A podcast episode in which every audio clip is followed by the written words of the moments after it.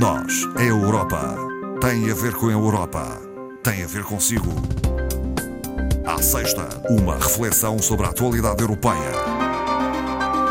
Marco Teles, do Europe Direct Madeira, está connosco. Boa tarde, Marco Teles. Boa tarde, Marta. Marco Teles, o Europe Direct Madeira promove um webinar sobre turismo. E é já na próxima semana. É já na próxima semana, por isso é que uh, trago aqui hoje esta, esta informação. Uh, a segunda relacionada com, esta, com este webinar é que é, é gratuito, não é? Portanto, é hum. sempre boas notícias no, nos dias que correm. E, e, obviamente, o webinar, por força desta pandemia, uh, habitualmente estamos habituados no desenvolvimento de, de, de, eventos presenciais, temos que nos adaptar a esta nova realidade e, efetivamente, os webinars estão aí não só como resposta à pandemia, mas já estão aí para ficar. E, hum. em alguns casos, com, faz todo o sentido. Este webinar, como a Marta referiu, é relacionado com a matéria do turismo, portanto, o título é mesmo o turismo e a revitalização económica das regiões ultraperiféricas. Hum. Nós estamos a sentir uh, na pele uh, os efeitos das quebras no setor do turismo e o mesmo se passa uh, nos restantes Estados-membros e em todo o mundo também. Esta situação acontece, obviamente com mais impacto em alguns países do que noutros e, e dentro dos países em determinadas regiões, que é o caso daqui da Madeira, do, do Algarve, dos Açores, uh, no todo nacional, e, portanto, é também um pouco estes temas que nós queremos uh, abordar uh, neste webinar, que terá lugar, portanto, na próxima sexta-feira, como a Marta referiu bem, a partir das 10, portanto, hora local. Uh, e digo hora local porque vamos Sim. ter, a partir de Bruxelas, a participação das duas eurodeputadas madeirenses, portanto, Cláudia Monteiro de Aguiar e Sara Cerdas. Eh, vamos ter também a, a presença do CEO do, do grupo Porto Bay, uh, António Trindade, e vamos ter em, em, representação da Comissão Europeia o João Faria, portanto, que é chefe da equipa política e também assessor da representação da Comissão Europeia em Portugal.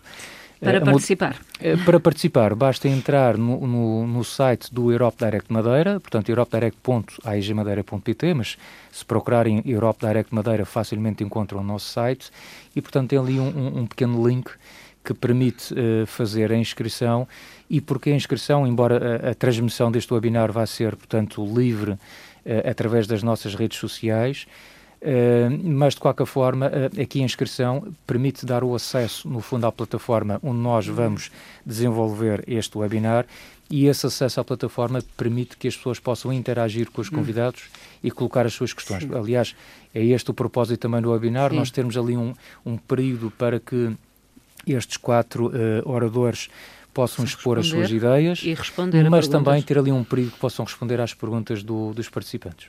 Uh, face a esta crise, a Comissão Europeia propôs uh, isentar de IVA bens e serviços uh, essenciais.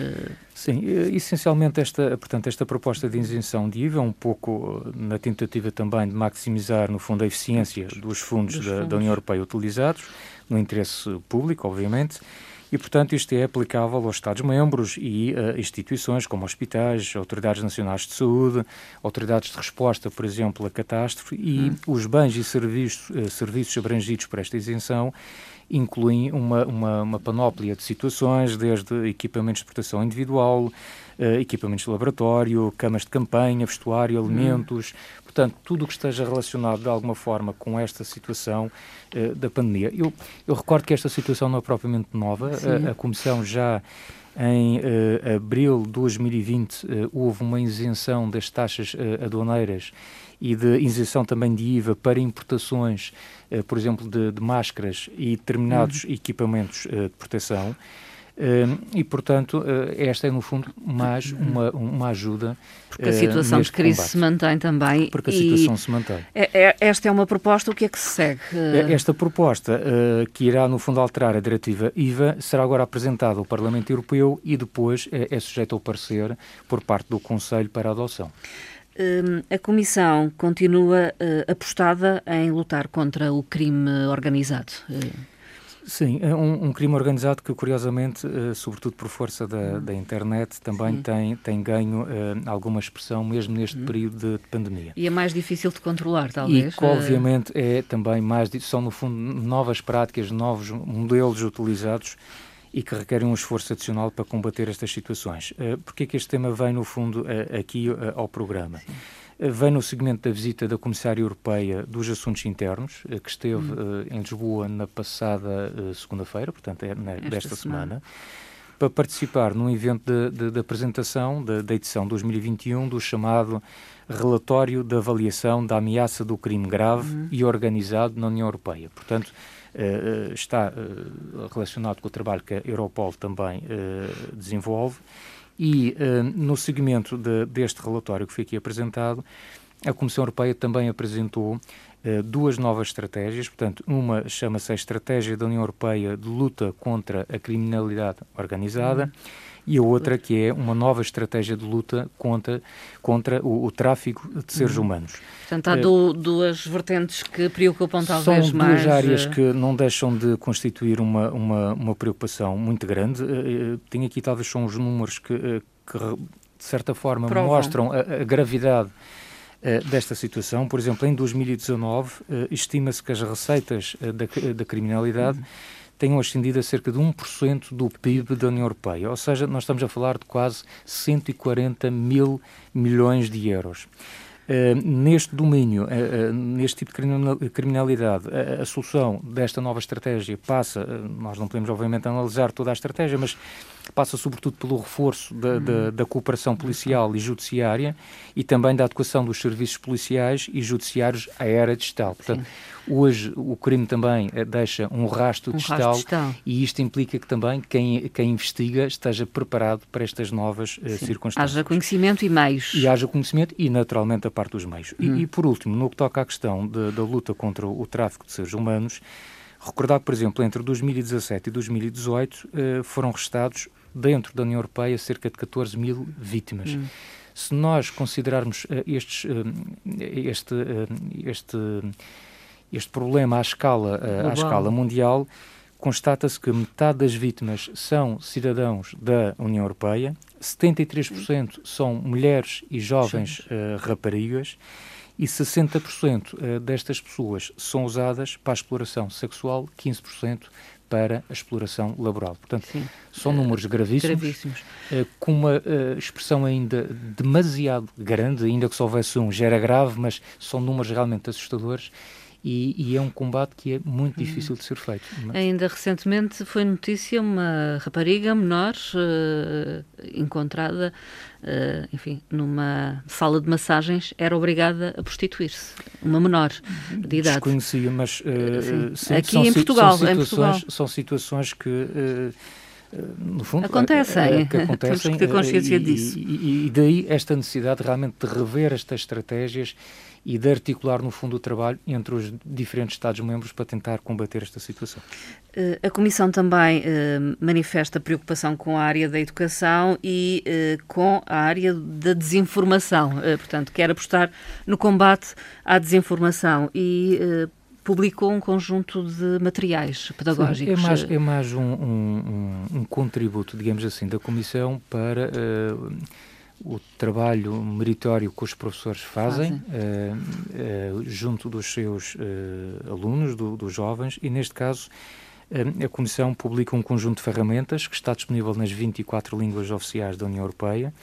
É um conjunto de materiais de ferramentas que estão destinados especificamente aos estudantes do ensino secundário e que visa, sobretudo, capacitar o aluno para identificar e combater, no fundo, esta desinformação.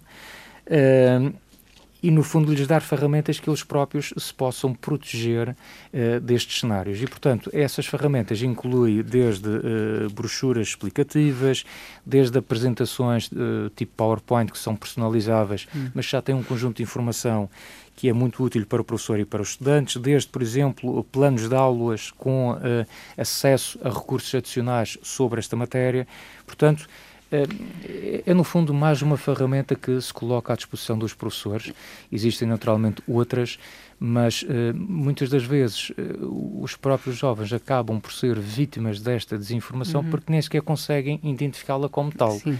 E, portanto, há sempre aqui algumas técnicas que se pode, que se pode facultar aos jovens uhum. para eles mais facilmente terem a noção deste problema. Se me é permitido, é destinado aos jovens, mas se calhar todos beneficiaríamos de consultar e e, e fazer o download. Eu, eu, já consultei, de facto, este, este, conjunto. este, conjunto. de materiais e, portanto, tem sempre informações, pequenas uh, curiosidades, pequenas uh, notas que, que, nos passam ao lado e, hum. portanto, uh, serve, como a Marta referia bem, para todos nós. Para todos nós e, portanto, resta dizer que este é um material que está disponível no, no espaço aprendizagem, portanto, uhum.